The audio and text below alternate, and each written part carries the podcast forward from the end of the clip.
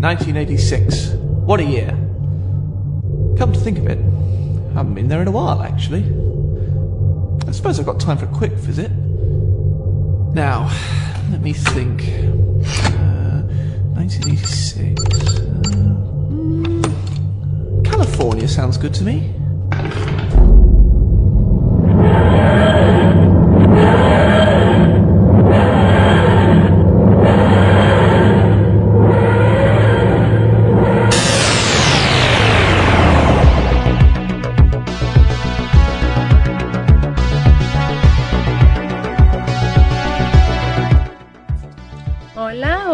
Buenas noches. Bienvenidos a este su programa favorito, Bad Wolf, donde hablamos todo lo relacionado a Doctor Who. ¿Y qué es Doctor Who? Doctor Who es un, una serie, un programa de televisión británico que comenzó en el 63 eh, y todavía sigue al aire. Y trata sobre este hombre, bueno, tiene fisionomía de hombre, pero es un señor del tiempo que viaja a través del tiempo y el espacio rescatando personas, razas, salvando planetas, cosas intergalácticas. Él hasta conoce personas, eh, personajes históricos. Y viaja en una cajita, en una caja azul tipo, tipo cabina telefónica británica. eh, y viaja, se llama TARDIS. Y la TARDIS viaja a través del tiempo y el espacio. Ok, Hoy vamos a tener un programa súper especial porque vamos a tener dirigiendo y conduciendo el episodio de hoy a una persona que no es Jubian. ¿Y qué es un Jubian? Jubian somos todos los que somos fans del programa Doctor Who. Eh, esta noche vamos a tener a Jorge Salazar estrenándose con nosotros.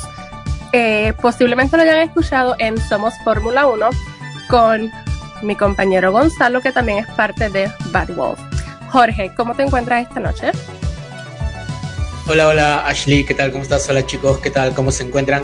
Saludos a todos los que se están conectando el día de hoy aquí a, a la canción de Bad Wolf. Eh, sí, bueno, en realidad, como lo dices, yo de Doctor Who sé bastante poco, con decir casi nada, salvo que conozco algunos de los actores, los he visto en algunas otras series, creo, o películas, pero más allá sé muy poco, ¿no? Salvo lo que he escuchado de, de ustedes, lo que hablan cuando me ha tocado ser este parte de los controles, ¿no? He escuchado sobre la TARDIS, sobre los, eh, ¿cómo se llaman? Los Daleks, los Daleks y demás, demás personajes que aparecen aquí en, eh, en la serie de Doctor Who. Pero bueno, vamos a empezar, creo, saludando a los demás chicos que están aquí en el programa, que están en Bad Wolf. Creo que vamos a empezar con eh, uno de los admins aquí que participan siempre de este programa, que es Jonas Sama. Jonas, ¿cómo estás? ¿Qué tal Jorge? ¿Qué tal Ashley? ¿Qué tal todos? Eh, sí, muy contento que estés acá nuevamente en, en Lobo Malo, versión Latinoamérica o Bad Wolf. y prometemos que no vamos a hacer mucho lío con, contigo, así que puedes estar tranquilo. Y a los que se conectan, obviamente, como dijo Ashley, no se asusten, este es un programa fandom que trata de envolverlos en la, la magia que es Doctor Who. Así que siéntense, pónganse cómodo y a escuchar bien rico. Trata Bueno, de convertirlos, ¿no? Trata de convertirlos ahí al, Sí. al ardichón. Sí. literalmente, literalmente. Traerlos a todos para acá. Ok, Jonah, eh, ¿con quién continuamos? Vamos entonces con, eh, con mi compañero de Somos Fórmula 1, Gonzalo Sanabria, que está aquí también ya presente. Coméntanos, Gonzalo, ¿cómo estás? Hola, me siento muy feliz de estar con ustedes. Me siento como, como cuando toda la familia se reúne, ¿no? En la sala. Como de, hola tío, hola primo, ¿cómo estás? Así me siento, me siento muy feliz de que sea otro lunes de Bad Wolf. Este, feliz y contento de que George por fin esté con nosotros, porque soy de los que más pugnaba porque George estuviera, por fin se animó. Aunque tenemos otro programa juntos, no quiere decir que no se encuentre escuchando en el programa de Bad Wolf, porque deben de saber que él es el que se encuentra detrás de controles regularmente. Y no, no vamos a hacer spam porque pues, mañana pueden escuchar Somos Fórmula 1 a las 10 de la noche, donde Jorge Salazar y un servidor hablaremos del deporte motor. Pero ese es punto y aparte, ¿verdad? Entonces, gracias por sintonizarnos en Radio Conexión. Exacto, exacto. Gracias a todos los que se están conectando. Continuamos entonces aquí con eh, también alguien que pertenece a, a, Bad Wolf, pero que pertenece, creo, ya es, ya es del popul, no, ya es del pueblo, ya, ya, ahora pertenece a todos los programas de, de Radio Conexión Latam. Quien no haya escuchado en Radio Conexión Latam, no solamente por, por Bad Wolf, eh, como que no ha escuchado todos los programas, pero justamente es alguien que es ya, vuelvo a repetir, del pueblo, que es Josander. ¿Cómo estás, Josander? Bien, bien, aquí, o sea, para, imagino que esto para Gonzalo es este emocionante porque estamos, está, está la, la, la, novia y la chilla juntas aquí por, por juntos, o sea, este, esto es emocionante para Gonzalo, me imagino. Este, y, y, me encanta que estés aquí por fin, este, estamos todos juntos, siempre estás en controles. Y pues, pues por fin estás aquí y pues, como, como, como dijimos afuera, tra eh, tratarnos malos, a nosotros nos gusta eso y nada, este, vamos a ver cómo, cómo va el programa hoy. No, no, ya como dije también no hay razón para tratar los malos que quién sabe, ¿eh? ¿Quién sabe? Vamos a vamos a ver cómo va avanzando todo. Eh, y bueno, también tenemos a alguien que, que fue, creo que uno de los primeros récords que ha habido en Radio Conexión Latam, no, si no me dejas mentir, Yona, que con su programa justamente desde el sótano, ¿no? Desde ahí, desde al fondo, eh, ha, logrado tener una de las mayores audiencias que ha habido creo, Radio Conexión Latam, que, y es nada más y nada menos que Emer, ¿no? Que tiene ahí su programa en el sótano y que está también aquí en Bad Wolf.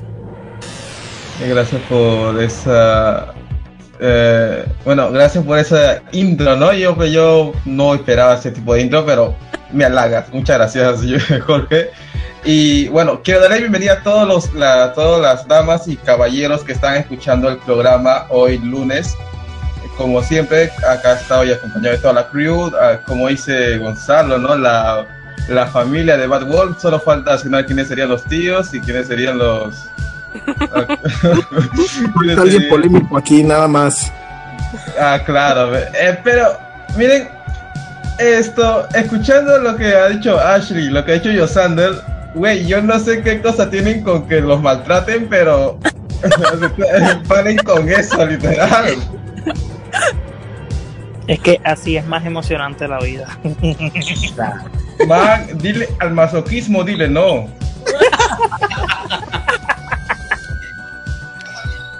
No Me sorprende más porque Josander viene de una relación muy tóxica. Y se supone que hay que mejorar, muchachos. Hay que tenerse poquito amor propio. Oye, pero un poco, un poco de BDMC, no decir esas letras, pero un poco de, un poco de amor así no viene nada mal. Amor fuerte. Uh -huh. Exacto. Sí, Hicieron tres películas de eso, imagínate, ¿sabes? Sí. Nunca viene mal. La 2 fue la única buena. Yo, Sander, yo creo que te haría bien escuchar los capítulos de Terapiando con Maffer en el programa Ahora Entre Nos. Apoya la emoción. Pero bueno, chicos, eh, nada, vamos a empezar entonces el programa de Bad Wolf para todos los que están ya escuchando, todos los que son Jubians y los que no son Jubians, que definitivamente eh, yo desde viéndolo desde el lado de, de fuera, ¿no? desde, desde, el lado externo, porque de, como dije en un comienzo, yo de Bad Wolf, o bueno, de Doctor Who, perdón, sé muy poco, inclusive cuando se creó este programa, cuando hablaba con Jonas sobre la creación de Bad Wolf, yo le consultaba, ¿por qué Bad Wolf? Entonces, yo creo que quisiera empezar por ahí el, eh, el saber por qué Bad Wolf. Creo que ya lo dijeron, pero me gustaría saber por qué Bad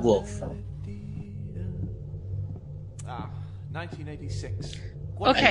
Ba recuerdo aquellos no programas, perdón, paréntesis, recuerdo esos programas donde Ashley se leía la Wikipedia de esos primeros capítulos.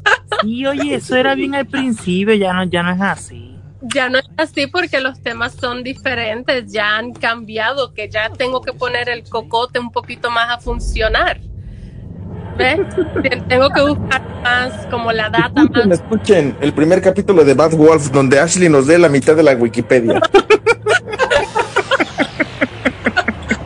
ya estudió, ya estudió, escúchale, ya estudió. Estoy aplicada, claro, claro. Pues a ver, a ver si esto, primero que nada, sale correcto y segundo es, eh, no estoy olvidándome algo, porque nuevamente, esto de Bad Wolf, del lobo malo, hace muchísimo que lo toqué, como que no, no he vuelto a ver esos episodios. Eh, he visto episodios más recientes que los últimos. Eh, ajá. Pues el Bad Wolf era una entidad que aparece en la primera temporada inicialmente. Eh, me parece que era como el vórtice del tiempo y eh, estaba disperso alrededor del mundo, alrededor del universo, siempre como siguiendo al doctor y a Rose, como que dándole esas indicaciones o claves de que en algún momento iban a necesitarlo. Eh, Rose, en, Rose era una acompañante, eh, que es mi acompañante favorita de mi doctor favorito, que es el doctor Regeneración número 9, que se muestra en pantalla para mis compañeros. Eh, y um, ya olvidé todo porque estoy viendo 9, lo siento. Por favor, okay. Ya. Oh, si quieres, si quieres, ok, mira, eh, sí, eh, en Bad Wolf era esta, literalmente esas letras eh, Bad Wolf escritas en alguna parte. O sea, había una corporación que se llamaba Bad Wolf, eh, un niño eh, grafiteaba por, alguna razón Bad Wolf en, algún lado. Era como que estas letras, estas mismas palabras escritas por todo el espacio y el tiempo, no solamente en la Tierra, sino también en el espacio. Y a veces al doctor se le hacía raro. Este, hasta que, spoilers, al final de la temporada, eh, nos enteramos que su compañera miró dentro del, dentro del corazón de la TARDIS, o sea, dentro del mismo vórtice del tiempo, y eh, fue como un poco, o sea, es como eh, The Track Paradox, es como que empezó primero, las letras o, o, que ella enviara esas letras por el tiempo, porque ella envía esas letras por el tiempo como que para darle para que el doctor entienda que, que, ella está ahí. Pero entonces, cuando esto empezó? O sea, es como que no tiene ni principio ni final, es como la serpiente que se come la, la propia eh, cola.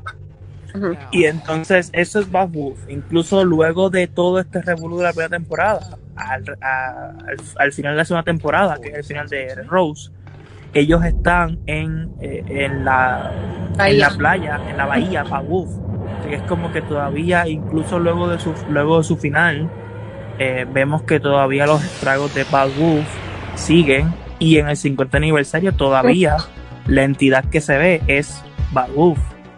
En el cuerpo de Rose. O sea, exacto. Bueno, no sé si es en el cuerpo de Rose o es que tomó la forma. Eso a mí siempre se me ha sido bien raro eso, nunca lo entiendo, pero sí. Según yo lo tengo entendido, toma una forma accesible. Yo, según yo siempre he sido así, inclusive en el 50 aniversario, la versión del Bad Wolf toma una imagen de una persona del presente o del pasado, porque no sabe bien, no sabe distinguirlo, del doctor para que sea como eh, más, más familiar. Ajá, familiar, exacto. Porque realmente no es que tome el cuerpo de Rose, porque no lo toma. Toma una forma que sea más accesible. Es como, eh, voy a hacer un ejemplo con Sadman eh, el eterno del sueño, dependiendo de la idea de lo que tú tengas del eterno del sueño, según tu cultura es como tú lo ves. Por ejemplo, los gatos lo ven como un gran gato negro.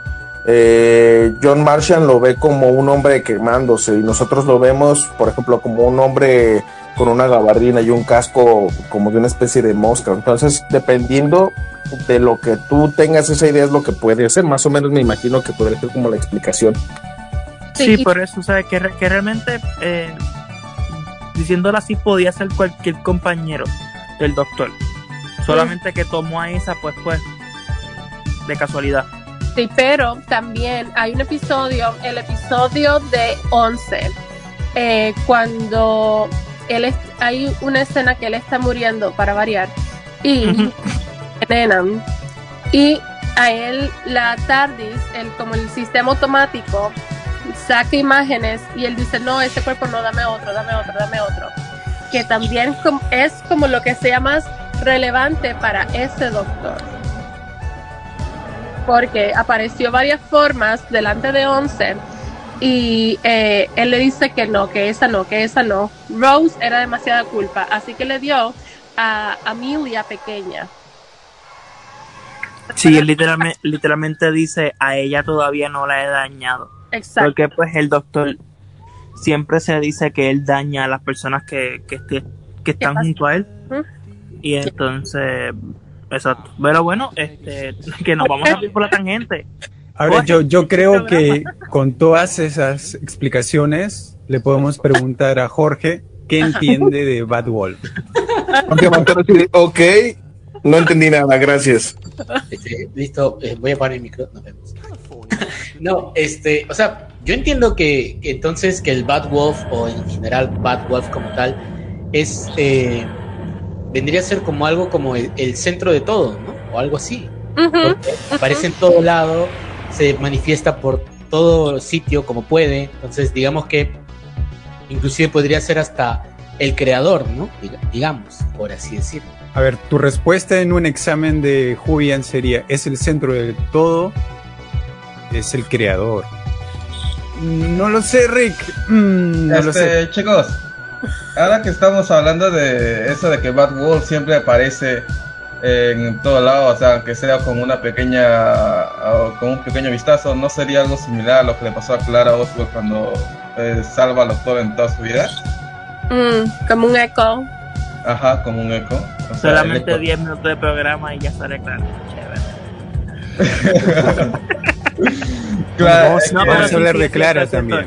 som- somos los Sims de Clara, bro. Ahí es, no, lastimosamente. Bueno, somos, Pero- suena mucha gente, pero sí Pero- es cierto. O sea, este, Cuando se dice somos, se dice somos Fórmula 1. no, pero sí, resumiéndolo, Va- resumiéndolo como para, Porque como ustedes, para si que Jorge entienda, o los demás que nos escuchan, ¿qué puede ser Bad Wolf? ¿Una entidad? Yo creo, yo creo que más que una entidad, yo creo que es más, más, más allá de eso. ¿no?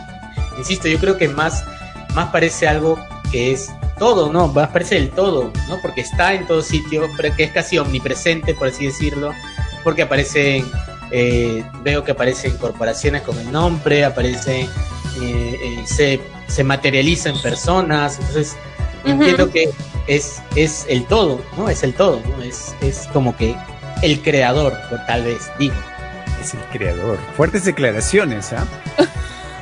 Recuerden que este programa no se hace responsable por las declaraciones vertidas de por los Ashley. participantes. No, pero Espera que ahorita lo subo como. Y apoyamos al cristianismo. No, obvio, pero sí, este, es como, es que en, en- en- en el universo de Doctor Who hay muchos eh, dioses, si tú te pones a pensar, hay muchos seres muy poderosos, eh, este, que es como en el universo de Marvel, como en el universo de DC, en cualquier universo siempre hay muchos dioses, y Bad Wolf podías, eh, el lobo malo podría ser uno de estos tipos de dioses que está, que es, omnipresente. Así que lo que dice Jorge sí es cierto. O sea, es un tipo de creador. Yo, Sander, pero eh, igual, igual, para que todos lo contesten, ¿no? Pero hay, hay otros personajes o otra, o, o otra parte que aparezca tanto, o sea, que sea tan, te vuelvo a repetir, aparezca casi omnipresente, aparezca en- como nombres de corporaciones o como personas, materializadas en personas. ¿Hay otras cosas que hagan lo mismo dentro de la serie? Eh. Wow. Mm, La gran inteligencia, ¿no?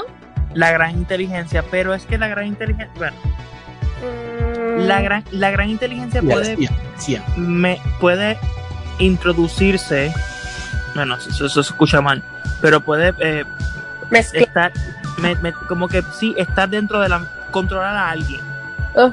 Pero tú sabes que es solamente un ser que controla la mente de alguien, no sería como como no sería como Bad Wolf que es como que no tenía sentido en la primera temporada, tú sigas viendo ese nombre y tú qué diantres es Este, que- a lo mejor no en su totalidad, pero en cierta manera para que tanto el público como Jorge puedan entender, sí. Lo que dices es parcialmente cierto, no exactamente, pero sí podría decirse que es un tipo de, de identidad porque eh, no sé si ves en las imágenes que Bad Wolf destruye a los Daleks y los Daleks son máquinas indestructibles. No hay nadie que destruya a los Daleks excepto el Doctor. Claro, entonces digamos que el Bad Wolf es lo más poderoso, ¿verdad? Podría decirse que sí. Todo lo demás. Entonces, Podría decirse que es como el cúmulo de poder magnificente de todo lo que hay alrededor del universo mundial, mundiable. Es la Es como la nada, la representación del todo y de la nada al mismo tiempo. Y sabes que también eso Bad Wolf se, pre- se presenta también spoiler, pero no es tan spoiler. eh, en la última temporada, donde aparece el Flux, también en cierta manera tiene ese tipo de como de cualidad.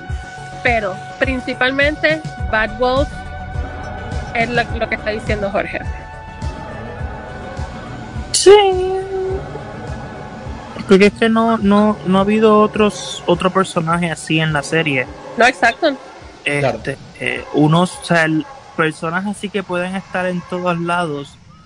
Puede ser tan, eh, bueno, no, no tan así, pero no sé si se recuerdan en la temporada 10, la muchacha que, que Bill estaba enamorada de ella, pero que murió, Heather, ajá.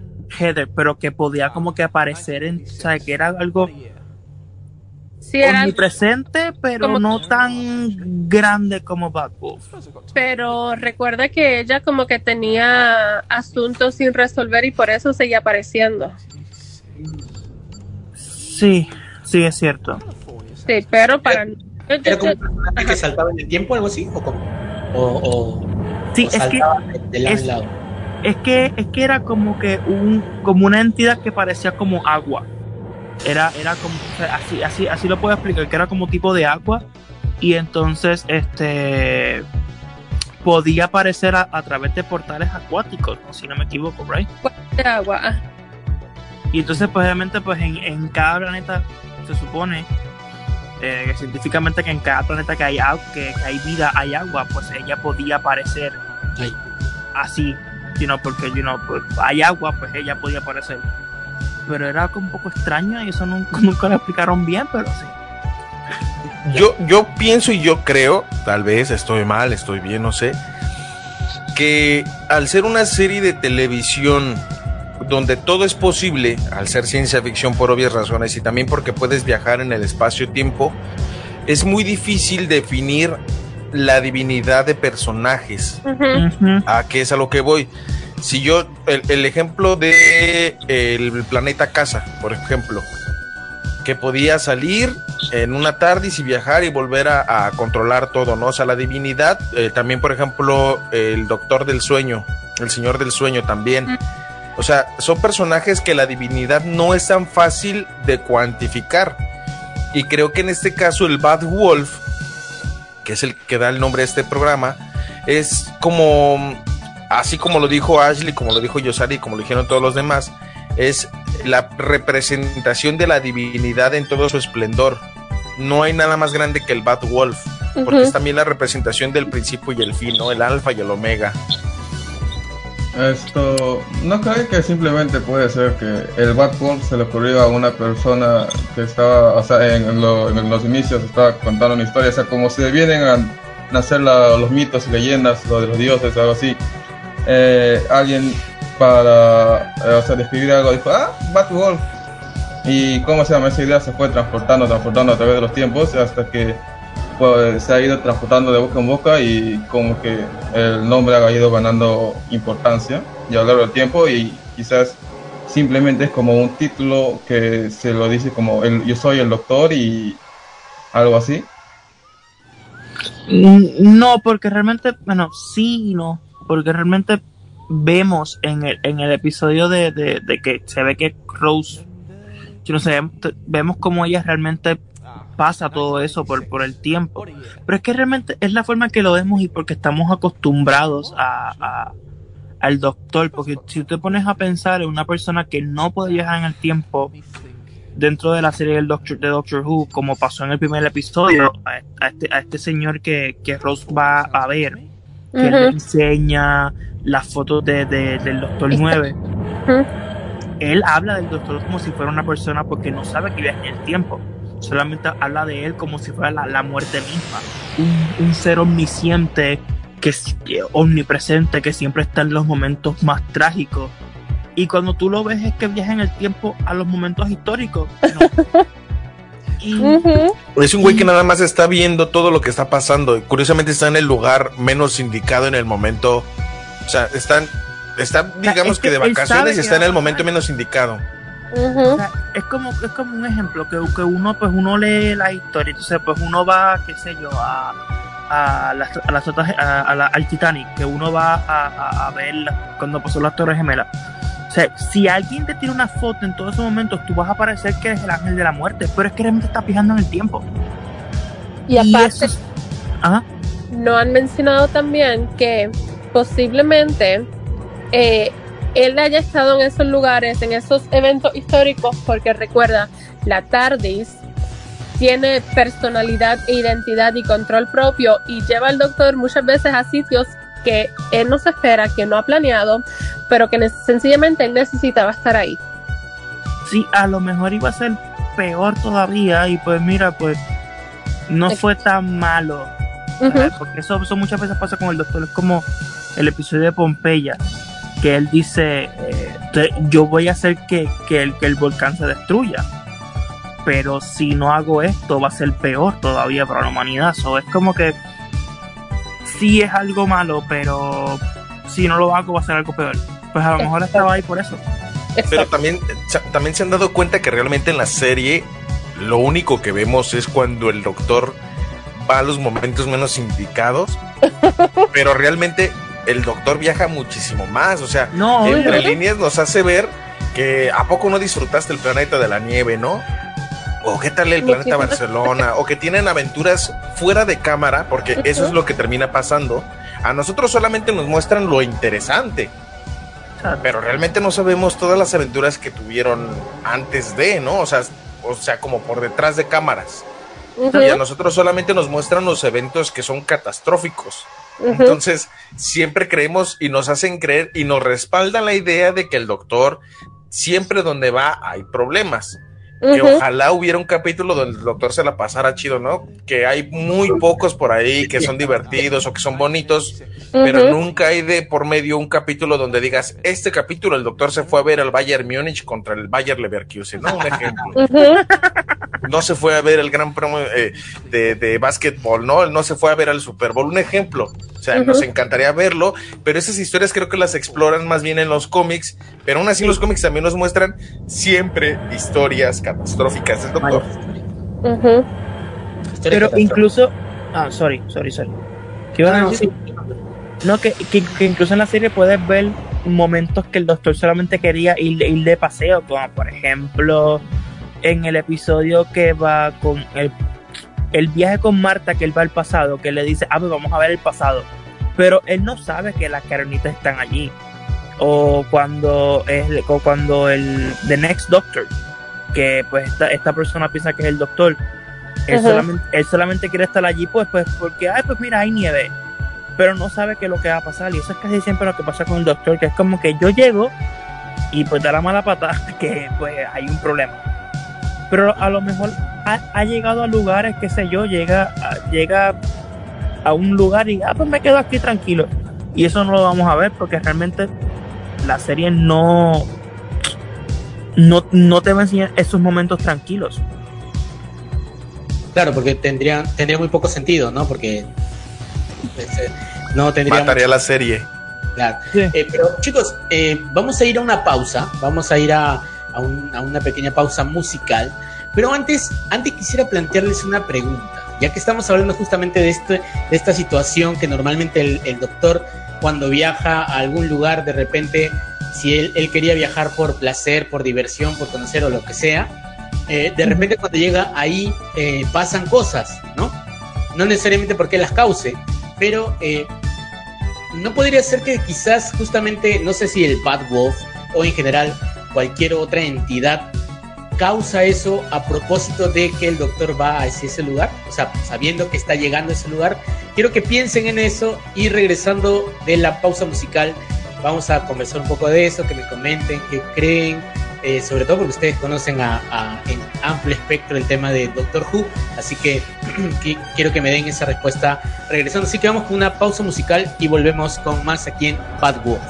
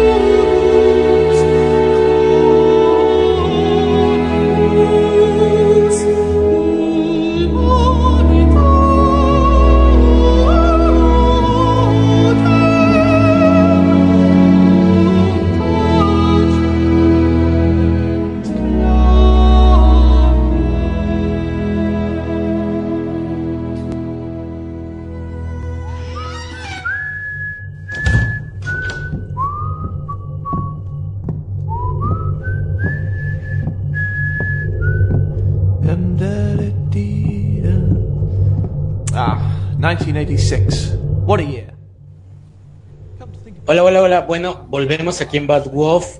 Estamos aquí una noche hablando desde la, desde la perspectiva de alguien que no conoce absolutamente nada de Bad Wolf, o conoce, pero poquísimo. Con aquí una, un grupo de personas que saben absolutamente todo sobre Doctor Who. Aquí en Bad Wolf. Menos pronunciar Raxacólico Falapatulio según yo saben. bueno, al menos eso no. Pero saben muchísimo más sobre el tema de Doctor Who. Y estamos aquí en Bad Wolf nuevamente, gracias a todos los que se están conectando a la transmisión. Y bueno, como habíamos quedado en la, eh, antes de la pausa, eh, lo que les preguntaba yo era justamente, ya que estábamos hablando de este tema de que eh, el doctor se iba a otros, a otros, a otros mundos, a otros, digamos, otras épocas del tiempo, saltaba otras épocas del tiempo, en muchos casos simplemente por pasear, por así decirlo, o por eh, pasar un buen momento, y de repente llegaba a ese lugar y empezaban a suceder situaciones eh, eh, catastróficas que no necesariamente las, las tendría que haber originado el doctor, pero ¿por qué no podría ser o qué tan posible es que las entidades mayores, como el Bad Wolf o en general cualquier otra, se le ocurriera que, sabiendo que está ahí o que va a estar ahí el doctor, eh, generara estas situaciones catastróficas? ¿Qué tan posible es eso o qué creen ustedes sobre eso? ¿Contestan ustedes? Yo creo que es par- parte de, de- No sé quién haya hablado. Discúlpenme, perdón. No, no, no, que sí. Vamos, Gonzalo. Gonzalo, Bueno, yo, yo creo que es un poco entre suerte y la necesidad de un héroe en el universo, ¿no? O sea, es como cuando tienes a una persona que es tu mano derecha en tu trabajo y le cargas un montón de cosas, ¿no? Eh, Creo que así pero lo ve el universo. te voy a interrumpir. Cuando dices la palabra héroe, me choca un poquito porque el doctor no es héroe. Es Mira, si me buscas, me encuentras. ¿eh? Yo- Jonas, si me buscas, me encuentras. ¿eh? Yo no te voy a permitir que le digas héroe al doctor. El doctor, con todo lo que lo quiero, no es héroe. ¿no? Es como decir Batman es un héroe, no es un Es héroe. un Batman del futuro. A la- Porque sí, ¿Por qué no sería un héroe? ¿Por qué? porque tiene todas las características opuestas a un héroe. Al menos algunas O sea, regeneraciones o la mayoría, como por ejemplo la del doceavo, la del sí, la del doceavo, la del décimo, eran muy renegadas de, de su esencia. No le gustaba mucho su pasado, ni siquiera le gustaba su forma de ser. O sea, renegaba mucho con su forma misma de ser. Y iban al rescate, es cierto, salvaban la situación, pero un poco por compromiso de los compañeros que tenían al costado, que son como la entidad o, o bueno, el acompañamiento humano que tienen, ¿no? La razón que, que tiene para viajar, ¿no? Es, es bueno el, el motivo, el motivo de la esperanza de la humanidad son los compañeros, no el doctor, porque el doctor, Pero te digo que tiene unos Ya, ya. fines totalmente opuestos a un héroe. Yona, Yona. A ver, antes de, antes de desviarnos demasiado del tema sobre si es o no es un héroe y continuar con la pregunta que habíamos, este, que habíamos planteado, simplemente algo. Se supone que si él, por más que haya sido, sea obligado o no sea obligado, eh, realiza actos heroicos. Entonces, digamos que se lo podría, entre comillas, catalogar como un héroe. Pero bueno, eso vamos a dejarlo para las después de que me respondan todos esta pregunta, porque creo que Gonzalo ha dicho algo de algo un poco, pero quisiera que, no sé, Emer, Yosander, Ashley me pudieran decir algo más, no sé. Emer, vaya. Mande. Esto. Abre la puerta del centro y sal, por favor, y come. Ay, este, ¿Sal de mesa o sal marina? Esto, bueno, el caso de que el doctor llegue simplemente a los lugares correctos, o sea, o los lugares que tienen mayormente problemas, este, es muy sencillo de responder porque eso hasta él mismo, hasta él mismo lo, lo dice o lo o responde eso cuando está en la TARDIS y dice que la TARDIS nunca le hace caso, pero la TARDIS siempre lo lleva donde necesita estar, así que es- en esto se podría responder lo que nos acaba de preguntar.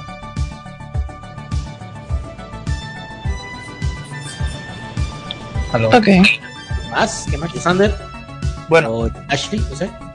yo lo que digo es que no creo que haya un ser que manipule los hilos como que para que el doctor esté ahí este en el momento que tiene que estar yo lo que creo es que es más la TARDIS Eh, en ejemplo, la, TARDIS tiene, tiene, tiene todo el conocimiento de la historia. La TARDIS es un ser vivo. Eh, y va, y va, y entonces tiene todo el conocimiento de la historia. Entonces dice, déjame llevarlo aquí. Este, porque yo sé lo que va a pasar ahí. Y entonces es, entonces es como que lo llevamos, lo llevamos aquí para que no sea tan malo como yo sé que va a pasar. Aunque históricamente uno, un- uno lo entiende como que, ah, ya, ya es así. Pero a lo mejor es, como dije ahorita, puede ser peor. Y es- eso, eso es lo que pasa con, con una serie de viajes en el tiempo. Que pueden haber muchas cosas que no se entienden y pues se puede explicar con el viaje en el tiempo, que es como la vieja confianza de un, mago lo hizo. Que eso puede pasar. Muchas cosas con Doctor Who so- solamente es así. eh, pues viaja en el tiempo. Este, no podemos explicarlo. Es como presente lo que estamos viendo ahora, River. River te cuenta, en el primer episodio que ella sale, te cuenta un montón de cosas que cuando tú lo ves después dices, ah, tiene sentido. Pero no, no, no sé si ustedes acuerdan ver ese episodio que yo por lo menos yo no entendí nada. La primera vez que vi- yo vi ese episodio era como que, ¿de qué ella está hablando? ¿Por qué? Yo había saltado los episodios de lo que ella estaba hablando. Yo decía, Exacto. yo los he visto todos. ¿De dónde salió ella? ¿Quién es ella? Tuve que buscarla, no entendía nada. O sea, cuando tú la ves a ella, ella te explica tanto y lo dice con tanta, punto, obviamente eso gra- gracias a la actriz, obviamente, pero lo Ujú. ves con tanta emoción, con tanto eh, sufrimiento y luego obviamente cuando lo ves, cuando lo ves cronológicamente, tú dices, ah, lo entiendo. Pero eso es lo que pasa con Doctor Who. A, lo mejor hay episodios que tú no entiendes y luego los podrás entender, con a lo mejor cosas no se pueden entender después, pero es por eso. Es más por la tarde, porque te lleva y a lo mejor la tarde sabía eh, que ahí él, que en ese episodio eh, él iba a conocer a River. Por eso dijo, ah, pues lo llevo, lo llevo hasta, hasta- esta biblioteca. Porque él sa- ella sabe lo que va a pasar. Y pues por eso es que, por, por eso es que lo llevan ahí. O, o- o está ahí. Y eso es lo que- la única explicación que le, que le puedo dar a Jorge realmente. Mm, ok, Jorge. Tú, Regresando a tu pregunta nuevamente. Am, si me hubieses preguntado la semana pasada, a lo mejor te hubiese dicho que no, pero estos últimos días, eh, en mi casa se ha visto la Pandórica se abre en, en par de ocasiones, no por mí, sino por mi esposo y por mi hijo. Eh, y hace un poco sentido lo que estás diciendo, tu pregunta. Ok, am, el doctor, voy a hablar de cosas que ya son viejas, que no son spoiler ni nada, porque en la última temporada pues pasan ciertas cosas.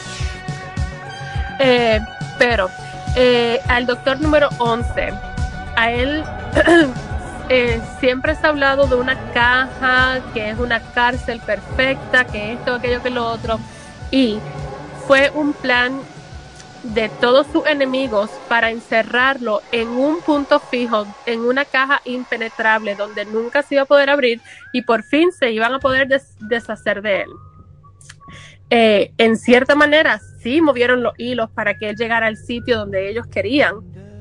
Eh, y de ahí sale el, cen- el centurión, no sé si se dice en español, que Rory, el chico que esperó dos mil años. Es, un episodio de dos partes, obviamente, hermosísimo.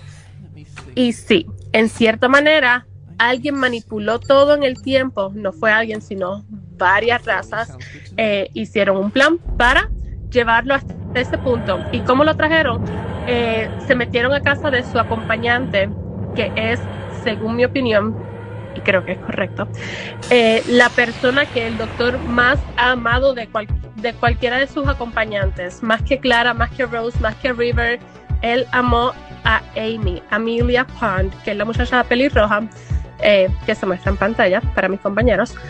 Um, él amó a Amelia Pond y no fue un amor romántico, fue como si fuese su hija, como si fuese su hermana, como si fuese su mamá. Fue un amor que él no amó a nadie más de esa manera como amó a Amelia. Ok, fuera eso.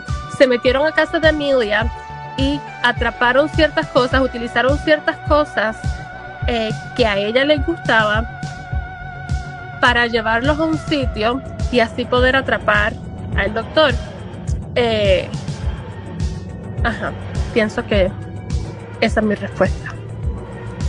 Ok, ok, ok. Bueno, eh, ahora, ahora justo, justo con todo lo que sí eh, hemos estado, o han estado hablando ustedes comentando, sobre esto me surge una duda más. Creo que antes de entrar a la polémica esta de, de, de que si el doctor es o no es un héroe, yo nada, vamos a esperar.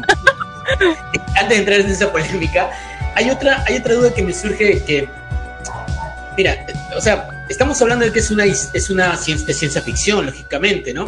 Entonces, eh, podríamos establecer también, o no sé, ustedes que han visto, que ven la serie, que la han visto, saben si es que al comienzo de cada una de las historias, por ejemplo, el doctor esta semana o este en este programa se fue a, eh, no sé, a ver, una, un hecho histórico, no sé. Italia. ¿Cómo? A Italia, Pompeya, Venecia. Pompeya, por ejemplo, Pompeya, digamos, ¿no? Uh -huh. Pero al comienzo de la historia se ve alguna, alguna, alguna digamos que se conoce algo sobre eso que pasó en el pasado, o sea, se, se habla algo en el presente del doctor de lo que pasó en ese pasado, como para entrar en contexto de lo que va a pasar con el doctor cuando llegue allá, o no se sabe nada. Me parece que el doctor lo se menciona eh, en algún momento, um, por ejemplo, eh, los fuegos de Pompeya él menciona que va a ocurrir algo y qué sé yo, pero no sabía que estaba justamente en el día de. Eh, ah, claro, eso cuando llega, ¿verdad? está allá, pero digamos que yo entiendo que al comienzo del capítulo, por ejemplo, si es el capítulo de Pompeya, uh -huh. entiendo que al comienzo del capítulo él aún no ha ido, ¿cierto? Está todavía por ir, subirse a su TARDIS e ir hacia allá, ¿cierto? O empieza eh, ya directamente él estando en Pompeya algunos episodios empiezan él básicamente en la TARDIS saliendo a lo que sea que se vaya a enfrentar. ¿Y, y por qué no podría ser que justamente en el presente en realidad no ha ocurrido eso? ¿Por qué podría ser que en el presente del doctor en realidad no ha ocurrido y más bien con este viaje, vuelvo a entrar nuevamente en la misma discusión, pero más bien en este viaje quizás se termina de crear o ocurrir, ¿no? También. ¿Qué opinas? Yo, yo puedo opinar algo un poquito más con teoría física. No sé si saben que, la, que el tiempo no es lineal. Uh -huh. Uh -huh, o sea, claro. Realmente eso ayuda a que no estemos como viajando en la misma línea del tiempo, porque muchas veces creemos que la misma línea del tiempo es consecuente a lo que hacemos. Según la teoría física, la teoría de la relatividad, no se viaja en el tiempo, sino entre dimensiones. Uh -huh. Para los que tienen dudas, vean la película de Looper, que también habla de viajes en el tiempo. Y creo que aquí esa es la ventaja que tiene el doctor. Nos marca una línea del tiempo constante, porque inclusive ha podido decir en varias ocasiones que hay entre hay universos de bolsillo, ¿no? El hecho de poner en otras dimensiones objetos o lugares o mundos particulares, pero el doctor siempre se maneja en la misma dimensión. Entonces, por ende, también no es que, eh, como el, yo lo considero que el doctor está fuera de nuestra línea del tiempo y solamente llega, se estaciona, sale, vuelve a salir y se vuelve a poner en la misma línea del tiempo. Yo lo considero de que esa línea del tiempo ya está afectada y que ya está marcada desde antes de que naciera el doctor ya estaba establecida esa línea del tiempo. Uh -huh. ¿En qué momentos el doctor iba a estar? Como el ejemplo del capítulo donde se muestra el fin de todos los tiempos, ¿no? Donde se ve esta chica que salió en Game of Thrones, donde menciona este que ese es el fin de todo lo, lo existente, ¿no? Y también es algo que el doctor ya iba a ir a visitarlo. También, por ejemplo, cuando se aparece en la tumba de Trenzalore, que él mismo no quería ir porque lo primero que iba a ver iba a ver su tumba. Uh -huh. Entonces, desde que antes el doctor fuera, ya estaba esa tumba ahí. Uh -huh. Pues el doctor ya está entremezclado entre la línea del tiempo en la que él se encuentra ya eh, viviendo, por así decirlo. Y además, no se sabe si en realidad esa línea del tiempo en la que él va es la misma línea del tiempo en la que él estaba o empezó. Probablemente haya empezado en una línea del tiempo diferente y haya ido, haya ido saltando entre paradojas y paradojas. Eh, de hecho, no, no, sé si, bueno, ya, ya metiendo un poquito de spoilers en la última temporada, no he terminado de verla, voy a la mitad, discúlpenme. Ok. Ya, ya hice un esfuerzo, ya voy a la mitad. Se supone que el doctor cambió su origen en esta última temporada con lo de, bueno, no en la última, sino en la antepenúltima, no en la penúltima, mejor dicho, con su origen. O sea, nosotros nada más conocíamos tres encarnaciones hasta el momento y con la última, bueno, con la penúltima temporada descubrimos que hay más encarnaciones del doctor, ¿no? Que inclusive originalmente era una niña, no un hombre, ¿no? Y que siempre habíamos creído que era varones y predominantes varones. Entonces, también, ¿qué hay entre ese lapso? Entre Ruth, ¿cuántas encarnaciones del doctor hubo? Y si Ruth es la primera, la última, porque también él no recuerda, o sea, está como en, en el limbo eso, y también el doctor nada más apareció de la noche a la mañana como niña en el principio de su historia, si ese es el origen marcado, aparece solamente ahí, pero no sabemos de dónde viene realmente. De ahí se supone que toman la base del personaje para que los señores del tiempo puedan replicar el poder de él, Ujú. Que es ahí donde nos quedamos como a la expectativa esperando que en algún momento cierren ese círculo de de como de trama porque realmente creo que eh, nos dejan a todos abanicando con la información, ¿no? Es algo que Y algo para Jorge también, eh, el doctor, o sea, la raza, su raza, los señores del tiempo, los Time Lords, ellos supuestamente nacen con 13, no sabemos bien a ciencia cierta qué es, porque por ejemplo está el ejemplo de pero ya pasó, o sea, tú en la época actual. Ajá. Entonces Ujú. es algo ahí que nos está sacando, pero también vamos a tomar el ejemplo de su contraparte, que es el, el Master, donde ha tenido varios ciclos de regeneraciones. Recordemos que un señor del tiempo tiene 13 vidas, ¿no? 13 regeneraciones, y que se le pueden asignar un nuevo ciclo de regeneraciones por los señores del tiempo. ¿Cuántas regeneraciones ha tenido el doctor y qué consecuencias tienen a otorgarte una nueva regeneración? Ashley, Pues mira, yo lo- yo, Sander, Ashley creo que estaba comentando algo hace un momentito. No, es eso mismo que estaba Ay, que diciendo Gonzalo, es Ah, estaba hablando. Y era Oh, que, eh, para explicarte, que está hablando que si el origen, que si él fue niña, que si esto, que si aquello, es que los señores del tiempo, aunque no sabemos si el doctor realmente es el señor del tiempo, nacen con 13 eh, como oportunidades para no morir. Con En 13 cierto- vidas.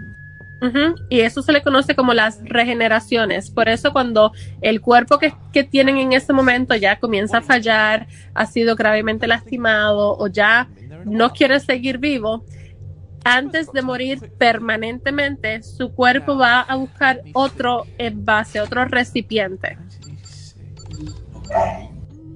Ok, se entiende. Yo, Sander, ¿qué, qué ibas a comentar?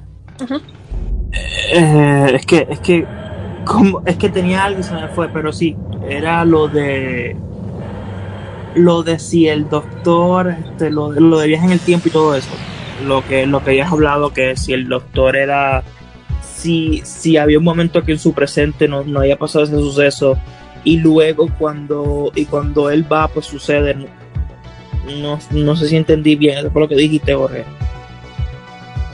que, que, que se viera en algún momento del presente que lo que, que lo que va a pasar no ha pasado y luego cuando va al pasado y regresa al presente ya sucedió.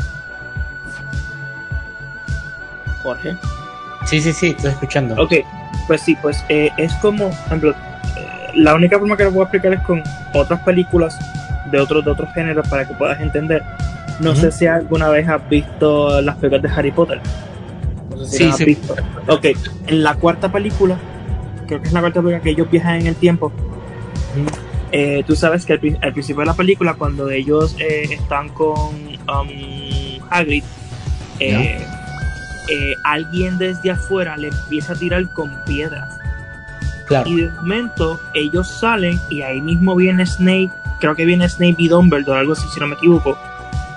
Y pero ellos salen por las piedras, pero luego vemos este la otra versión y es que una una Hermione y una Harry del futuro eran los que estaban tirando las piedras.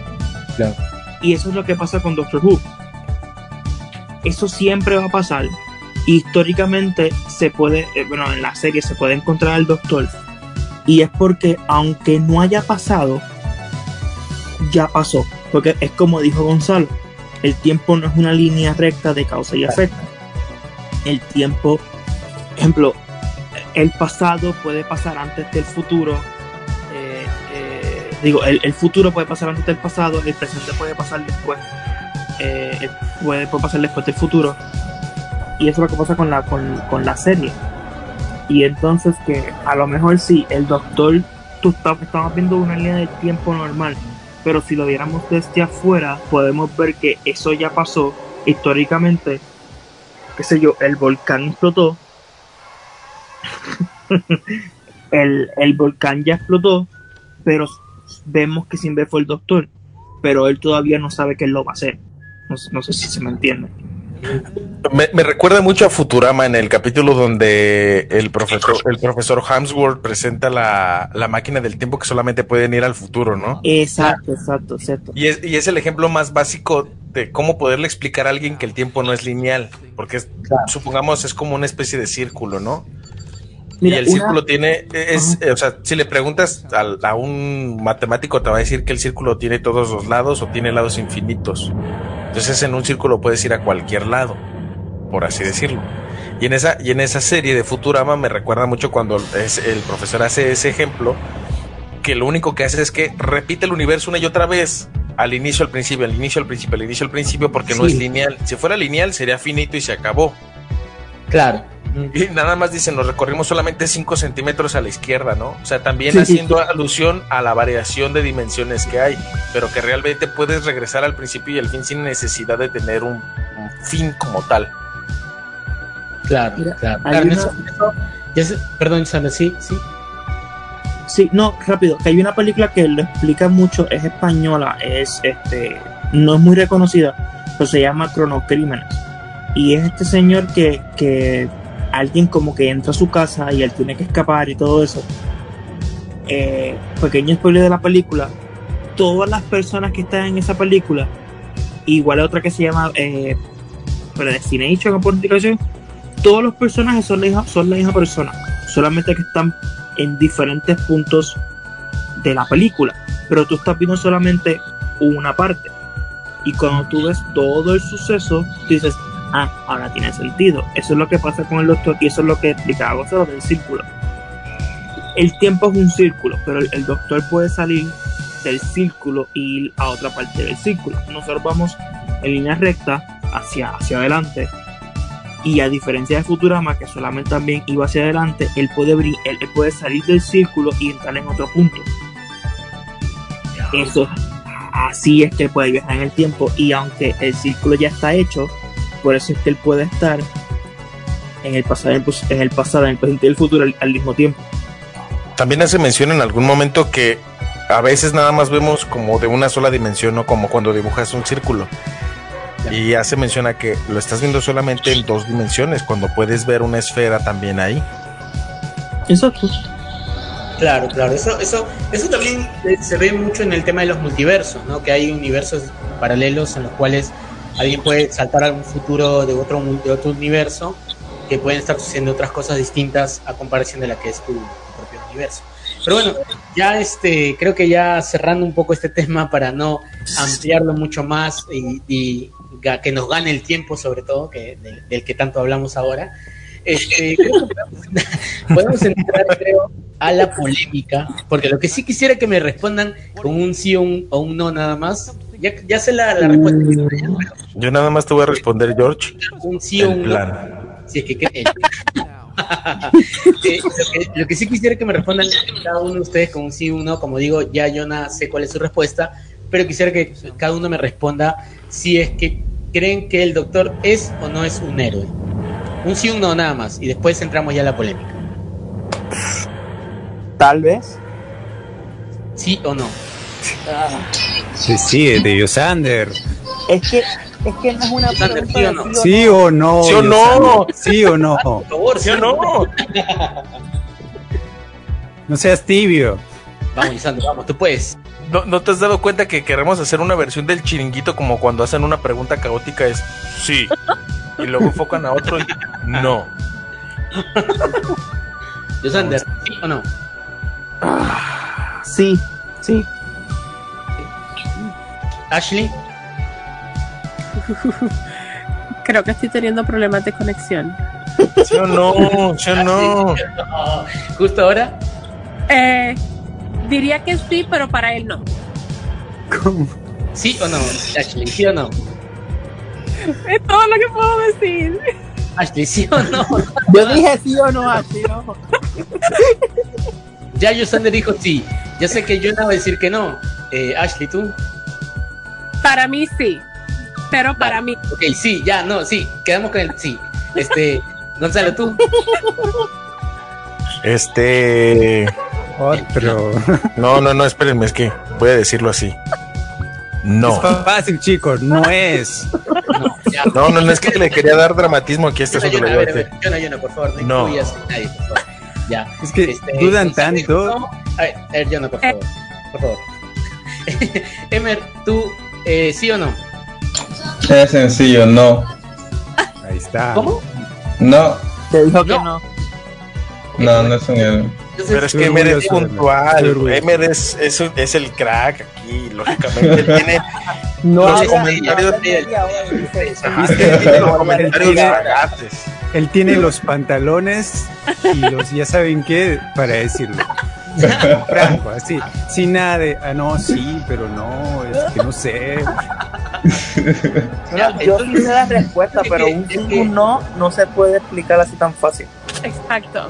Mm, Pero, a ver. Ay. Yosander, cuando, cuando quieres andar con alguien, no le dices, ¿quieres andar conmigo, sí o no? O bu- bueno, ¿me dejas andar contigo? Es un sí o un no, no un tal vez. Es Un así, quizás, fácil. Bueno, pero es que también es complicado para ti porque pues tú eres el todas mías de Radio Conexión. Es que me late cuando, cuando le preguntan, ¿estamos en una relación, Yosander? Sí, pero no, no sé. Hay matices, hay matices. No, no, no, Yosander eh, contesta así de una manera así romántica, ¿no? En este mundo, la situación no puede definirse con un sí o no. Somos un mundo y personas duales, con claroscuros. Pero los claroscuros de tus ojos son los que me enamoran. Eh, Ah, a ver, ya, ok, chicos, chicos, a ver, entonces, ya que evidentemente la respuesta ha sido un, un rotundo, un rotundo no, porque hay No. dos personas que han dicho sí, tres personas que han dicho no. Este, ya que quien inició todo esto y ya, y ha generado la polémica desde el comienzo ha sido aquí mi compañero admin Jonah Sama. Entonces, a ver, primero danos tu sustento porque un no. ¿Te parece? Vamos con eso eh, después de una pausa y vamos con todo a destruirlos. Listo. Vamos entonces con música y volvemos con Doctor.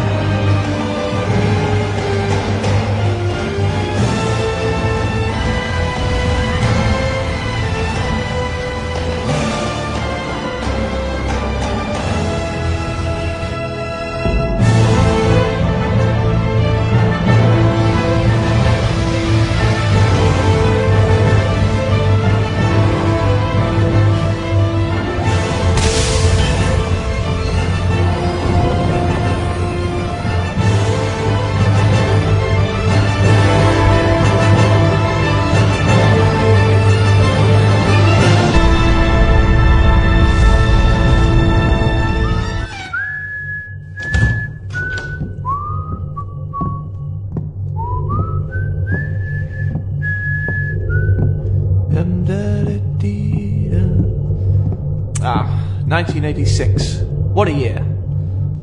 Y por eso Clara es una mal personaje. Clarísimo, clarísimo, efectivamente. ¿Cómo dijo? Bueno, seguimos en vivo para los que están escuchando la radio. Esto no es una broma, es un programa en serio, es un programa en vivo y nos pueden escuchar a la misma hora, en el mismo horario, en esta señal Radio Conexión Latam. Antes de ir a la pausa musical, estamos hablando sobre esta pregunta, ¿no? ¿Es el doctor un héroe o un antihéroe? antihéroe? Y muchos acá tenían un poco de dudas, ¿no? No quiero decir nombres, pero Gonzalo, Ashley, Lusander. Pero si Gonzalo dijo que no. Y yo no tenía duda, yo dije, denme chance para poner el efecto para que suene más dramático, así como, no. Viste, ya tiene sueño. Bueno, hacemos la corrección ahí, pero para, para empezar esto, eh, yo quisiera describiendo un poco lo que es un antihéroe, ¿no? Porque quizás muchos no, no conocen qué es un antihéroe, aunque está muy conocido el término. Pero obviamente es todo lo opuesto a lo que tiene un héroe, ¿no? Como los valores, los principios. No es el personaje que, que te inspira un mundo mejor o que, que busca la humanidad en sí, ¿no? Es todo lo contrario. Personajes como Batman son un claro ejemplo, ¿no? El ejemplo claro de un antihéroe que hace su cometido, salva el día, pero a él no le causa satisfacción, porque él no es un héroe. Pero, eh, bueno, es que aquí... Claro, claro, claro. Eso es un antihéroe, todo lo contrario a un héroe. Puede cambiarse luego el personaje, puede tener otras metas y todo. Estás equivocado, Yona. Estás equivocado. Es no te voy a permitir. Eso no te voy a permitir. No te voy a permitir. Pero aterrizando esto al doctor, eh, yo creo personalmente que no es un héroe. ¿Por qué? Sí, dime. Sí, sí, termina, termina, termina, termina. Ya bueno, ¿por qué? Porque tiene todos los valores opuestos a los de un héroe y en varias regeneraciones, no solo en una. Él, en sí, él no busca salvar el día, él no busca ser el protagonista, él no busca eh, la paz mundial, entre comillas, o, o la paz del universo. Él simplemente está en su día a día, conoce companions, las companions o los companions son humanos, en su mayoría, creo que todos, y ellos son los que le hacen entrar en razón, ¿no? ¿Sabes qué? Podríamos ayudar a este chico, o podríamos meternos en esta situación, o vayamos a este lugar y hagamos esto.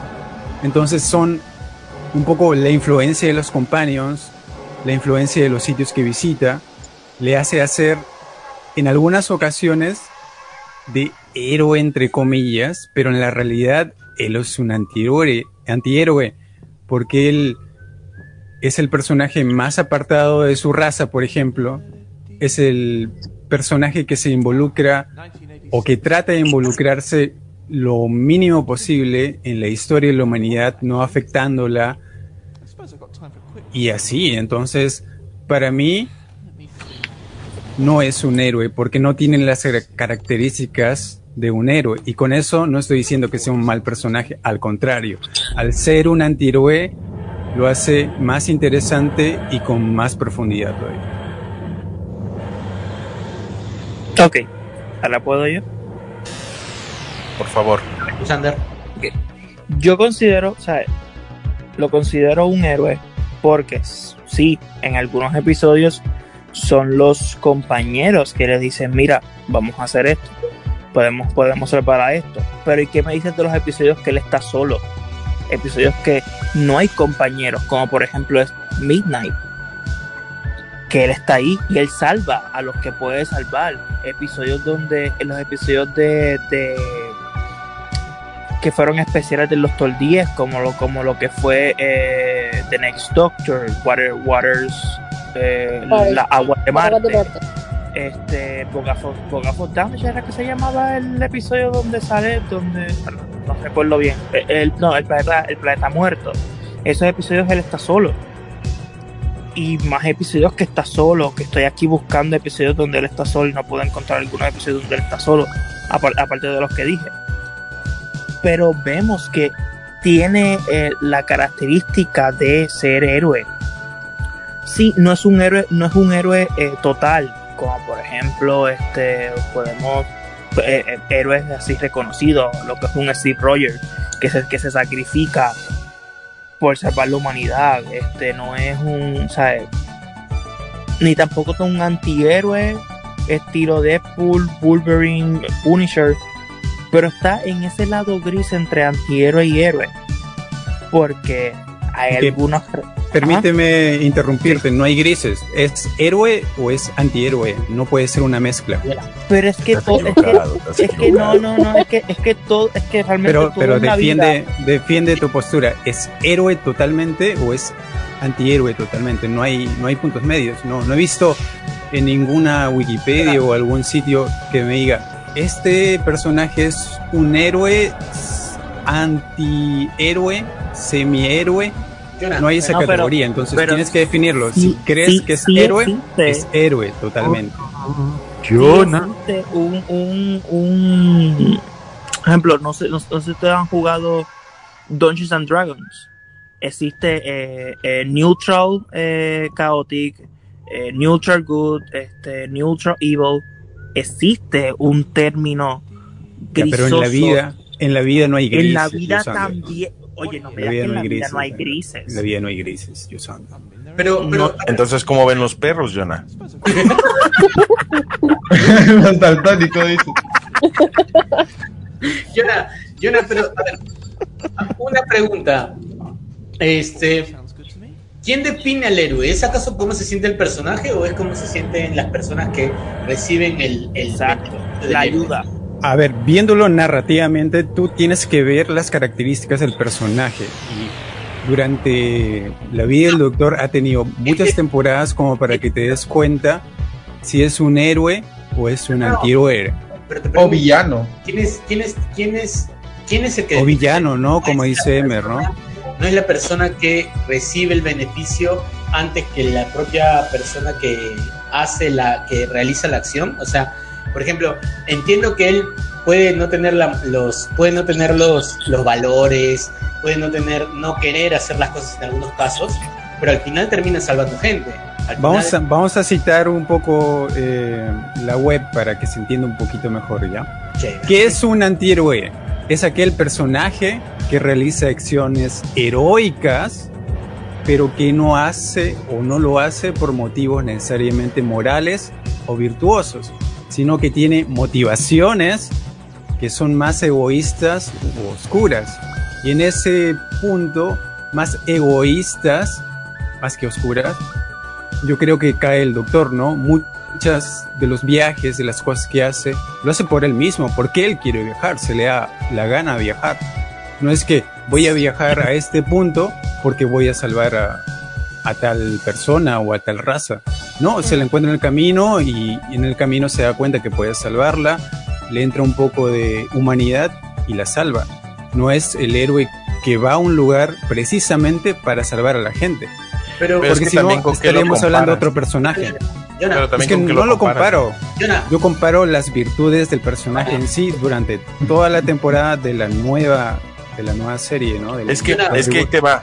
Si, si lo comparamos con, perdón George, dime. Sí, sí, sí, Gonzalo. Es que, mira, e, es, imposible no hacer las comparaciones con personajes que son antihéroes. Ya en algún momento habíamos mencionado que el primer antihéroe de la era moderna, definido como tal, fue a través de Rorschach, escrito por Alan Moore. Y Alan Moore tenía muy bien definido que era lo de un antihéroe. El ejemplo es B, Rorschach, este, John Constantine. Personajes que no usan lo método tradicional, así como lo dice Deximper en nuestro chat interno, que menciona que no deja, que no corresponden al héroe tradicional.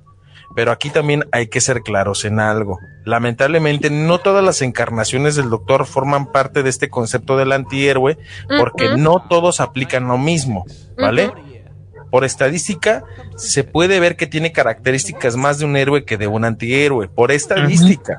Más sin embargo, también recordemos que el doctor ve más por el beneficio de otros que por el sí mismo, pero también no rompe la regla de el fin justifica los medios. Porque yo nunca he visto que el doctor, por justificar un medio al finalizar, por ejemplo, de salvar a una persona, rompa los paradigmas, porque aún así, aunque tiene características de un antihéroe, recordemos que tiene dos, dos valores fundamentales en su vida, que es lo que significa el doctor, nunca cruel, nunca cobarde. Entonces, sí se podría definir en cierta parte como un antihéroe, pero también dependiendo de la presentación que estemos viendo. Porque, por ejemplo, el Doctor de la Guerra literalmente era un antihéroe porque literal así él tomó el, el fin justifica los medios. Voy a defender a Galifrey porque ya veo que estos vatos no la arman. Entonces yo voy a entrar a defender rompiendo esos valores, que es por algo que también el doctor odia. Ahora, otra presentación del doctor haciendo alusión a ser un héroe, creo que lo podríamos definir un poco con, con Matt Smith, con la presentación de Matt Smith, que tenía más características de un héroe que de un antihéroe. Peter Capaldi tenía más características de un antihéroe que de un héroe, ¿verdad? David Tennant tenía un ego también que podría definirlo como un antihéroe que como un héroe. Entonces, no podríamos acentuar con un término como dices de que es que no hay grises. Claro que hay grises, somos criaturas duales. Así como en la misma manera que puedes amar, puedes odiar. Y entre amor y odio solamente hay un paso. Y creo que esa es la ventaja que tiene el doctor para poderlo definir, eh, que, que cada quien puede darle la connotación que prefiera dependiendo de lo que nosotros valoremos más. Creo que es lo que, lo que la BBC siempre ha tenido claro, tratando de que nosotros le demos la connotación que creamos pertinente para el doctor. Claro, claro me imagino que sí. Eh, pero, eh, Jonah, ya que tú lo, lo llevas por el lado de la definición, podríamos decir también que sí se podría definir como un héroe, porque según la definición, el diccionario lo que dice es que el héroe es una persona que se distingue por haber realizado una hazaña extraordinaria, especialmente si requiere mucho valor. Muchas veces, eh, según eh, puedo ver por acá, el doctor, a pesar de que no haya querido realizar una, acción, ha realizado una hazaña que ha requerido que él explote ese tema de, su, de tomar el riesgo y por otro lado también dice que es un personaje principal en una obra cinematográfica literaria, y el doctor es, es uno de los personajes principales, y es el que produce admiración por las cosas que realiza o por algunas de sus actitudes. En este caso el doctor de alguna forma también podría definírsele como héroe porque eh, tiene algunas actitudes o acciones inclusive por sus por los poderes de transportarse en el tiempo que lo podrían catalogar como un héroe. Pero ya está, muy bien, claro, sí, sí tiene muchas de esas características y como dice Gonzalo, depende de la regeneración, pero yo creo que en su mayoría reúne las características de un antihéroe. ¿Por qué? Porque el personaje en sí, sea la regeneración que sea de la era moderna, tiene muchas debilidades morales graves, lo cual también es característica de un antihéroe. Sí, pero mira, la, cosas morales, ejemplo, en la, en la época en la, en la época que estaban viviendo de los superhéroes, te pones a ver, todos tienen éticas morales, hasta sub, hasta héroes que toda la vida se han considerado, se han considerado muy, muy héroes, como por ejemplo puede ser Superman. Moralmente no, no se puede considerar un héroe Superman en las últimas películas porque, porque asesina, porque hace cosas por, por su, por su, por, pensando solamente en él. Por ejemplo, realmente ahora en, en, en, la época de superhéroes que vivimos, todos los héroes hacen cosas, algunos moralmente no tan correctos. Este, y lo vemos en cualquier película, incluso películas como Marvel, que son familiares, podemos ver, este, mira la última película de Spider-Man, él toda la película sucede porque él es egoísta y no quiere y, no quiere que la gente se entere que él es este Spider-Man como pasó en Far From Home él dijo no, no me importa lo que pase con la tierra yo quiero tener vacaciones y, fue obligado a, este, a, salvar la, a, a salvar la Tierra. Que entonces co- consideramos a Spider-Man un antihéroe. Solo tengo algo que decir. ajá, Si la verdad escuchara esto, estaría orgulloso de este debate. Bueno, yo les hago la pregunta. ¿Por qué ustedes creen que el doctor viaja en el tiempo, en la era actual, la moderna? no, viaja en el tiempo porque está aburrido. ¿Pero por qué? O sea, Claro. digamos, Porque ¿cuál es, porque cuál, cuál es su motivación? Ya, está aburrido. Nin- ninguna, pero sí, o sea, y eso lo entiendo, está aburrido, o sea, no tiene más nada que hacer. Y, y créeme, si yo tuviera máquina en el tiempo, yo no estaría en el presente, yo estaría siempre viajando en el tiempo. Pero cuando llega, se- se- sin saber a dónde va, dice, hay que ayudarlos, porque realmente él podría, dice, "Ah, eh, el, el problema no es conmigo, me voy y ya, porque lo podría hacer muchas veces. Y lo ha hecho en algunos capítulos, ¿no? Pero también eso No lo ha denota. intentado hacer, ¿no? Pero, Porque pero no, tiene que interferir. recuerda que el, valo- el doctor valora mucho los sentimientos y la naturaleza humana. Y recordemos que como naturaleza humana siempre queremos buscar lo que no tiene explicación. O sea, creo Claro, que el ejemplo eso- más claro de la serie es cuando hace la mención de la paradoja, de la paradoja Bootstrap, ¿no? Que él menciona que Sí. sentía una gran admiración por Beethoven y que fue a verlo. Inconscientemente no sabía, no se había dado cuenta que él era consecuencia. Ajá, que él era el origen de todo ese principio. Entonces, creo que aquí, eh, lejos de exaltar el egoísmo, creo que es una, una motivación muy humana que el doctor esté viajando en el tiempo para apreciar lo que hay alrededor, no, no lo que solamente él quiere ver. O sea, si yo te doy a elegir para que tienes un día libre, tú decides a dónde ir, ¿no? Tú decides, ah, quiero ir al parque, quiero ir al cine, quiero ir eh, con mi novia, quiero ir con mis panas, etcétera. Es porque es parte de tu naturaleza, la convivencia. Somos seres sociales y recordemos que aunque el doctor es un alien, añora a la naturaleza humana. Entonces, no lo podría definir como egoísmo porque es parte de la misma naturaleza.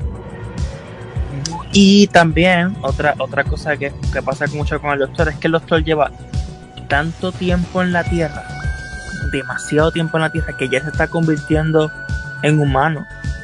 Y muchas cosas que hace el doctor es algo muy humano, como el preocuparse por él mismo.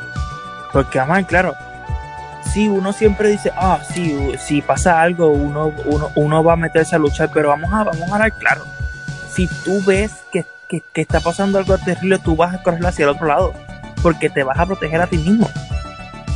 Pero el doctor, aunque a veces sí dice, mira, este, eh, despidan a Jorge. No, no. No, lo vamos a despedir. Quédate aquí, Jorge. Pues sí, rápido. Aunque, aunque a veces le dice, mira, realmente este. Ah, pues Jorge se va. Bien, No ¿qué- tanto que- debate ¿qué estamos, aquí. ¿Qué estás hablando? dale, dale. Pues sí, aunque rápido, aunque, aunque él diga, sí, mira, eh, esto puede ser que me mate, eh, es peligroso, eh, incluso le dice a su compañera, no quiero que estés aquí, al final dice, es que si me voy va en contra de lo que yo siempre he dicho que no voy a hacer, ser cobarde, nunca esto. Y eso es una persona que sobre su... Pero el um, doctor, el doctor siempre miente, ¿no? Sí, pero con eso no miente. Y No esa miente característica, y esa característica de quién es. 1986. Jonah, que- humano. Jonah, pero, pero los humanos muchas veces hacen, hacen cosas en Pero el doctor no es humano. hacen Una sola cosa por encima de, de, de los, de los demás, digamos, para un acto, como se dice, un acto heroico, y con eso se pueden convertir en, inclusive en héroes. ¿no? Jonah, y, pero y las personas tienen, como cualquiera, tienen también, son egoístas, pueden cosas mentir, pueden decir muchas cosas, pero al final hacen actos que terminan siendo actos heroicos. ¿Por qué? Porque benefician a alguien. Y yo creo que en este caso el doctor podría llegar a ser, o podría hacer este eso, ¿no?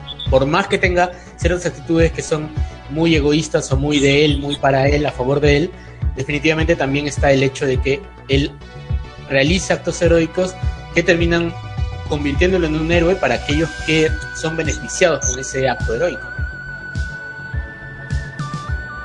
claro, que hace actos heroicos, los hace, eso no, no hay duda, pero que lo convierte de ahí un héroe, no sé, tengo O sea- algunas dudas. Pero me Ajá. gustaría escuchar a Ashley que está en el sótano, o creo que está por ahí.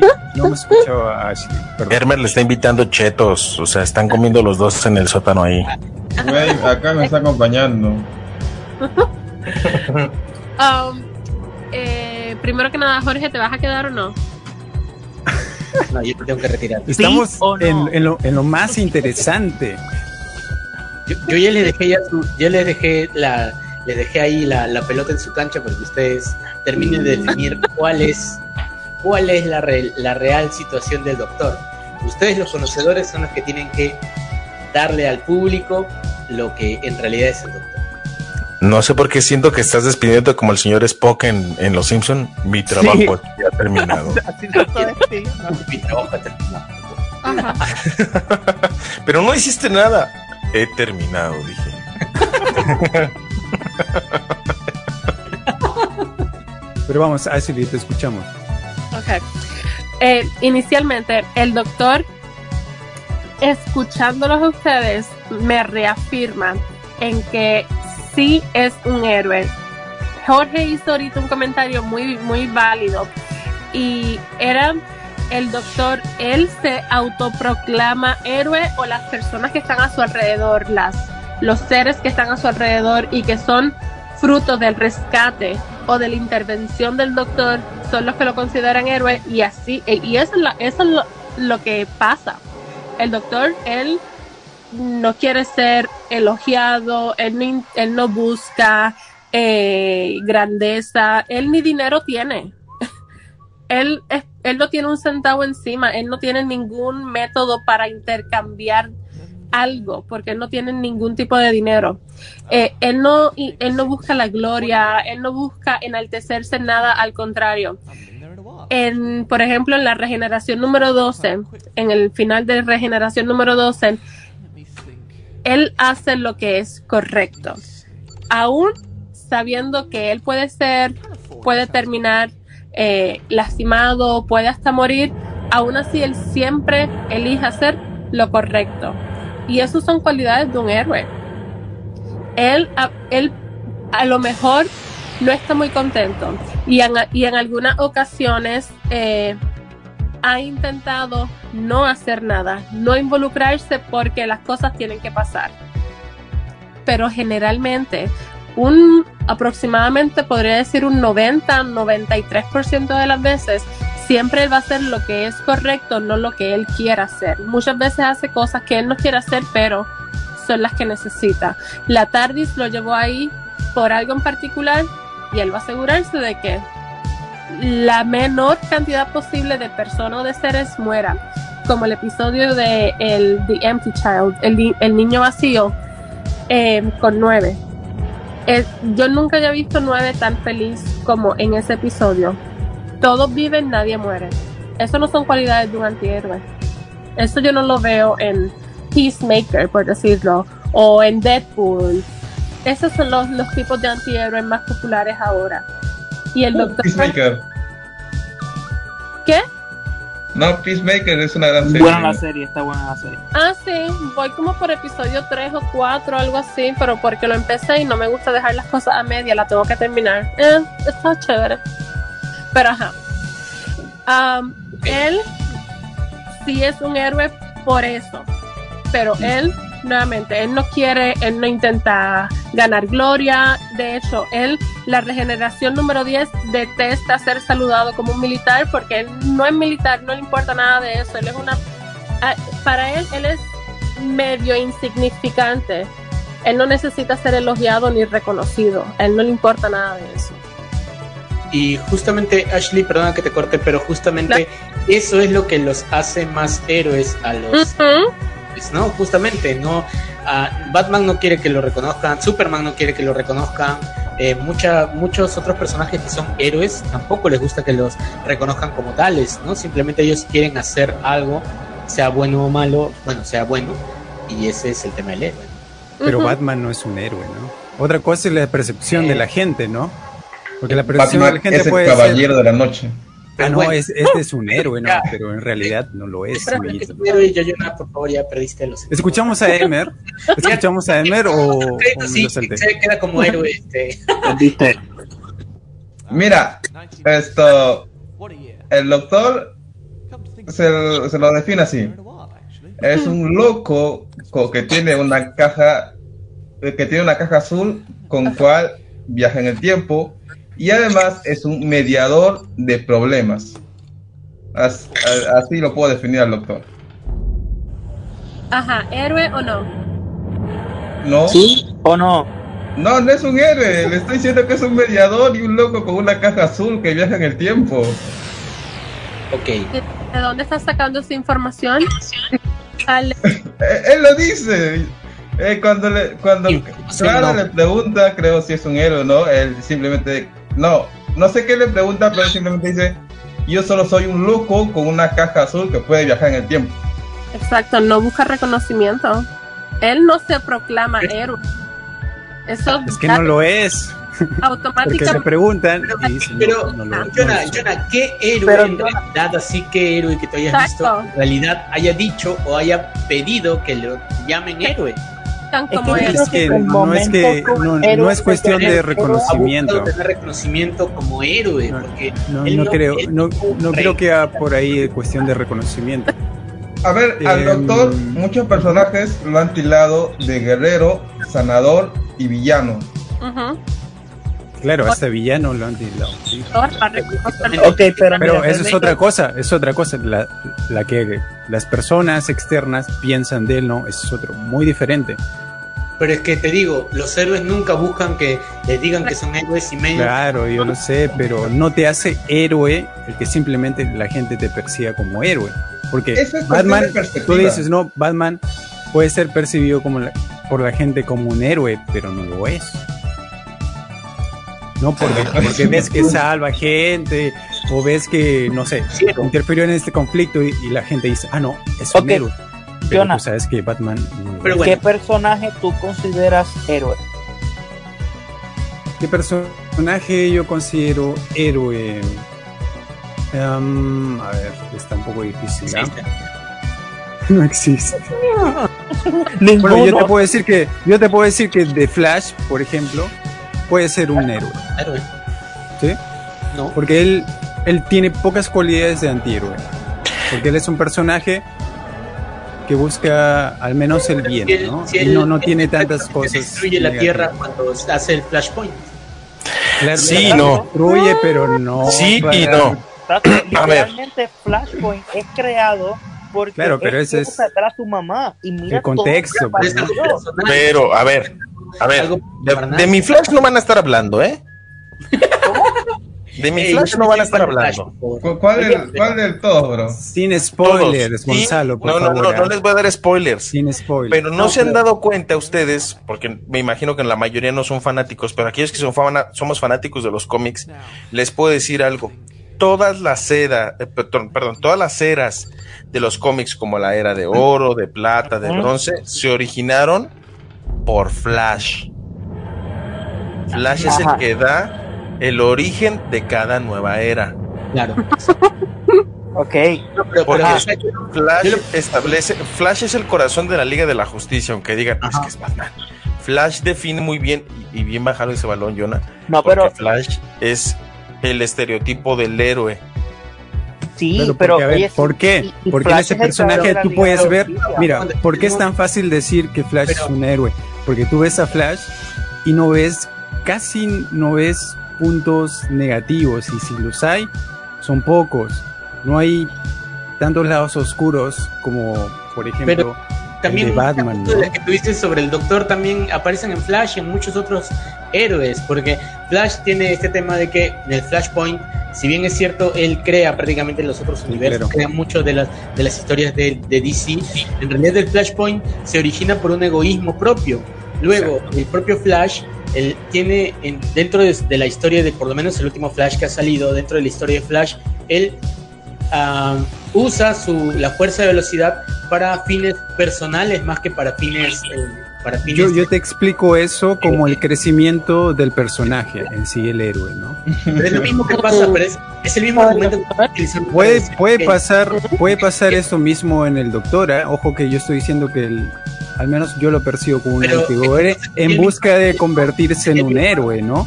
Ahí entonces, mira, realmente Flash, o sea, realmente, todos los personajes, como te digo, todos los personajes tienen tipo de antihéroe y de héroe. El mismo Flash, sí, él es un héroe. A mí me encanta Flash.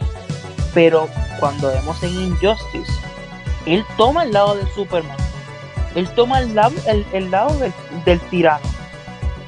Él hace Flashpoint. Él, crea Flash. ¿Por qué? Porque es porque quiere separar a su madre. Y lo entiendo, que es algo que todo el mundo haría. Tu, pa- tu madre muere, tú, no, tú tienes la habilidad de viajar en el tiempo. Claro que lo harías. Pero es, es lo que pasa con el doctor. El doctor hace las cosas que un humano haría. Sí, no es humano, pero tampoco Superman. Y lo mismo, y, y, y esas cosas así que él hace, uno también las haría.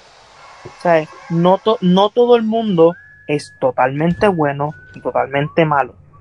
Hay grises. Y el doctor algunas veces es héroe y algunas veces es antihéroe, pero la mayoría del tiempo hace cosas buenas, so se considera un héroe. Hagamos un ejercicio bien práctico. Regeneración por regeneración de la nueva era. El noveno. ¿Héroe o antihéroe? Héroe. El noveno. ¿Los demás? Héroe. Antihéroe. Antihéroe. Gonzalo. El noveno. Solo el noveno.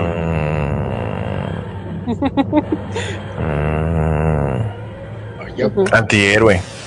Antihéroe. Emer. El noveno.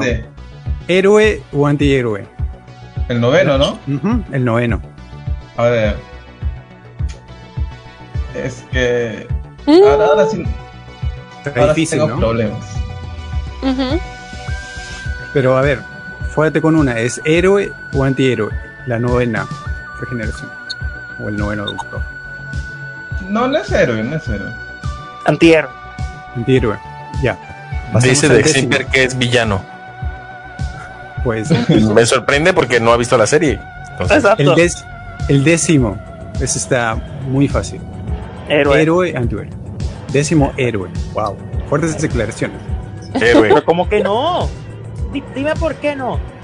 Porque ese personaje exclusivamente tiene todas las características para convertirse en un villano, que no lo hace. Y no lo hace. Pero tiene todo, tiene todo. Entonces, más que el noveno, el décimo te podría decir que es el como el perfil del antihéroe, ¿no?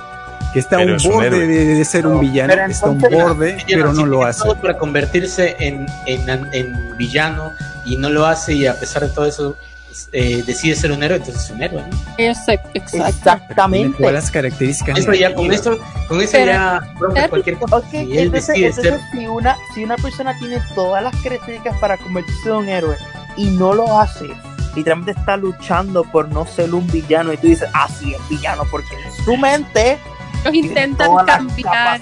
Exacto. El-. El, ejemplo oye, más claro es Superman. que Exacto. últimamente lo han deschavetado un montón, pero Superman hasta él mismo dice, me esfuerzo para que no, o sea, para no sacar lo que sería más fácil. Puedo Pero- ser Entonces, po- Es que po- eso podemos también- ver a Superman, mira, so- sorry, Gonzalo, pero si no se me olvida, podemos ver a- al, al Superman de, de Invincible, es malo. Podemos ver al, al Superman de Boys, de The Boys, es malo. Al Superman de Injustice, es malo. Realmente, realmente. al Superman de The Superman- Child. Exacto, un Superman en la vida real sería malo. Y él, Superman, tiene todas las capacidades para, para ser villano y nadie puede detenerlo. Que de hecho, a mí me molesta mucho el Superman de, de Dark Knight, el de Frank Miller, porque es, o sea, como que Frank Miller se deschavetó y, y no entendió el concepto de lo que era el Superman y lo puso como el perro faldero del gobierno. Sí. Entonces, 10, sí, tiene todas las capacidades para ser un villano y no lo hace. So, para mí, eso es. Para mí, eso se considera más que, más que un héroe. Pero eso también yo creo que hace muy atractivo al personaje que empiece como con rasgos muy marcados de antihéroe y en el camino vaya deshaciendo esos, de esos rasgos, ¿no? es el décimo. Claro, porque es muy aburrido para la historia, es muy aburrido para la historia, muy plano, que un personaje sea héroe, digámoslo así, ¿no? De plano, claro. Entonces, el décimo, yo me enganché mucho con el décimo, por ejemplo, porque vi un personaje muy, muy sufrido, con un personaje con muchas sombras, no un personaje así, eh, muy plano, que, que, no te muestra nada, que, que, no tiene ningún pasado ni nada. Ese personaje, o al menos esa reencarnación, si tiene un lado oscuro que no lo explota, pero tiene ahí su lado bien marcado, ¿no? Y ese contraste que hace cuando hace algunas acciones heroicas, que a veces a su pesar, pues las hace, la que le dan más realce, ¿no? Bueno, bueno chicos, chicos, creo que eh, el, te el, tema y el debate de si eso no es un héroe. Y no hablamos del 11 y el 12 y el 13. el 11 es héroe. Lo, el 11 ahí sí no hay más ser programas para poder, para poder seguir dando este debate. Yo Sander, sí, disculpa.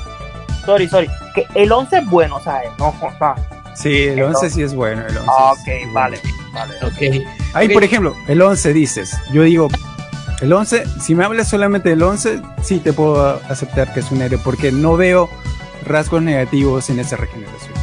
Bueno, Solamente pero, mató eh. Ok.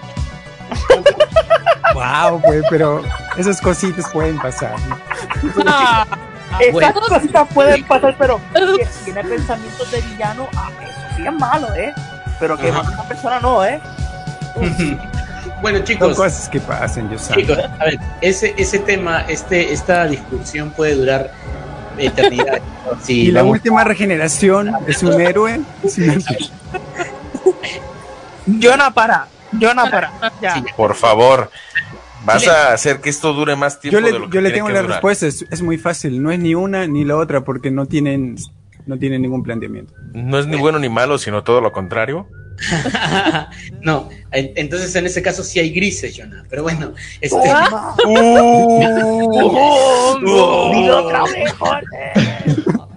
Uh, pero, pero bueno, Eso chicos, necesitamos que alguien lo pusiera en su lugar. eh, ya, eh, como vuelvo a repetir, este, este tema se duraría tiempo, muchísimo tiempo, varios miles de programas, creo que, porque al final no podríamos tener, creo, eh, un consenso entre si eso no es un héroe. Hay el tema este, como comentaba Gonzalo, que hay distintos tipos de doctores que cada uno va a tener una, una personalidad distinta. Pero bueno, lo importante es, es que existe todavía el doctor y pueden haber más, más encarnaciones que puedan traer eh, nociones de que termina siendo no un héroe. Pero creo que eso lo podemos dejar para el, el siguiente programa. Muchísimas gracias chicos por haberme permitido estar acá. Quiero que den sus últimas palabras antes de ya ir terminando, creo. A ver, no sé quién empieza, chicos. eh, quiero, eh, quiero primero que nada agradecer a ti, Jorge, porque aceptaste la invitación totalmente voluntario. Nadie te forzó, nadie te presionó, salió de tu corazoncito. Le Mentira, no, así lo presiono. Ashley. Eh, eh, y muchas gracias, la hemos pasado fabuloso. Gracias también a Jonah y a Sebastián um, y a Radio Conexión por per- permitirnos el espacio y por regresar nuevamente este lunes a compartir sobre un tema tan maravilloso. Quiero también darles saludos a nuestros compañeros de programas eh, anteriores o programas de Radio Conexión también, como lo es Intercambio Cultural, donde yo, Sander y esta servidora somos parte los viernes. Am, Voces con Estilo, las muchachas de Voces con Estilo que quedamos enamoradas de ellas, también tienen programa. Eh, acaban de escuchar a Isa Cabello, también con Ahora Entre Nos y Renovación Personal. Hay muchísimos programas en Radio Conexión que sencillamente entras a Spotify, buscas Radio Conexión Latam y vas a poder ver todo el catálogo de la programación que te ofrece Radio Conexión. Y rápido para y rápido, eh, todos los domingos puedes escucharme a mí en la Pantalla Sander eh, donde estamos hablando de entretenimiento y todo tipo de futuras películas y a- análisis de trailers y todo, la- y todo lo relacionado al entretenimiento. Y Gonzalo, Eh, yo no voy a dar ningún spam, solamente quiero que se unan a la conversación a través de la pasión del deporte motor llevado hasta tus hogares, a través de Radio Conexión Latam, en Somos Fórmula 1, donde hablamos del análisis de la jornada, de las noticias, de los chismes, de los dramas, de novelas turcas, donde el señor Jorge Salazar y un servidor tomamos los monoplazas y arrancamos ese gran premio que se llama Somos Fórmula 1 todos los martes a las 10 de la noche en hora Perú, 9 de la noche en hora México. Gracias. Oemer, Jonah Oemer, ¿alguno? Emer. me Emer. ¿cierto, no? A ver. mm, bueno, gente, los invito a escucharme todos los domingos en el sótano, ya saben el horario. Y pues, nada, sigan a la página de Radio Latam. Saben que están innovando con nuevo contenido y denle amor. me encanta como Ever dice, ah, sí, ya sabes, Rodríguez", porque sabe que todo el mundo lo escucha, como que, ah, sí, ya sabes. No fastidio. Man, no es así. La confianza, ¿no? No, no, no. Ever demostró que, que es el padrote de Radio Conexión porque ya saben el horario. Ya para que. La humildad. No, no dice nada, él claro. ya sabe que todo el mundo lo va a escuchar igual. Jonah, palabras. Bueno, yo quisiera terminar el episodio diciendo que el doblaje de México no es el mejor del mundo. Y Televisa nos ha engañado. estás equivocado, estás equivocado. Venga. Bueno, agradecerle a Jorge por estar en el episodio, por... Creo que ya va conociendo un poco más de, de los términos, ¿no? Porque antes decíamos Dalek, Galifrey, Carabraxos, Clara. Y creo que esos términos ya se han quedado. Y ojalá con la gente también que haya escuchado. Ujú. Muy importante. Ok. Bueno, muchísimas gracias chicos por haberme recibido aquí en, en su programa, haber estado acá participando, me ha parecido muy interesante. Eh, tampoco voy a hacer spam, tampoco voy a hacer spam, pero recuerden que todos los martes, 10 de la noche, Gonzalo, somos Fórmula 1. Somos Fórmula 1. Son de la misma raza. Que, que mañana vamos a hablar de los trajes de Tibiriche de Alpín para que no se lo pierdan. Monos rosados con azul que ha presentado eh, Alpine, ¿no? Sí, sí, sí, sí. Pero y bueno, agradecemos, agradecemos a Sebastián también que Ah, sí. los controles el día de hoy. Como, como diría el señor Luchito Sama, saludos Luchito, el faraón tico. Soy fan, ¿eh? De verdad soy fan de Wrestling Forever, soy fan. Bien, bien, bien. Bueno, chicos, muchísimas gracias. Entonces nos estamos viendo o estamos escuchándonos en el siguiente programa de Bad Wolf. Espero que les vaya bien en su siguiente programa y bueno, nos vemos. Cuídense, chau, chau. Alonso Alonso. Y recuerden, don't blink.